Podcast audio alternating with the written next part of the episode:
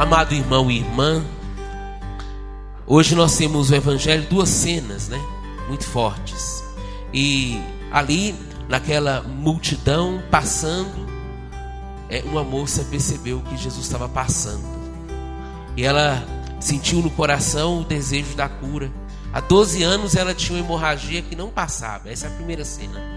E olha algumas coisas interessantes.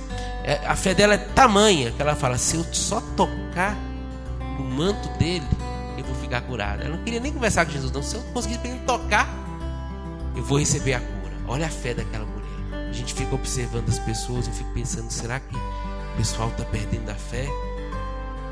As pessoas olham para o Santíssimo ou comungam a Eucaristia como se estivesse comendo um pedaço de pão, como se estivesse tomando um café, um lanche da tarde.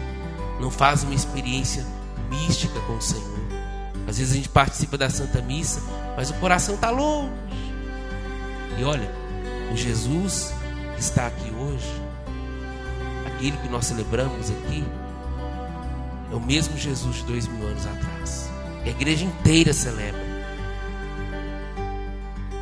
Aquela mulher dificilmente teria uma oportunidade, porque era muitos querendo Jesus. Hoje Jesus, né, espalhado no mundo inteiro, a sua presença na Eucaristia.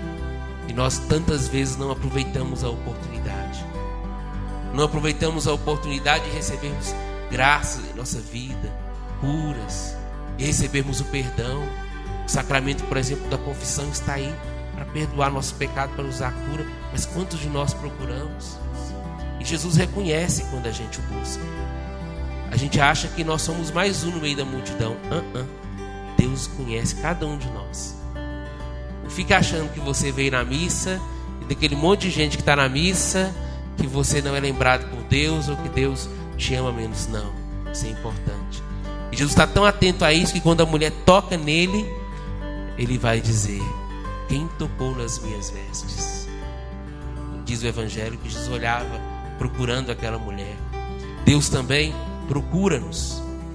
Todos os momentos em que nós fazemos a Ele uma oração sincera, arrependida. Deus quer também nos tocar.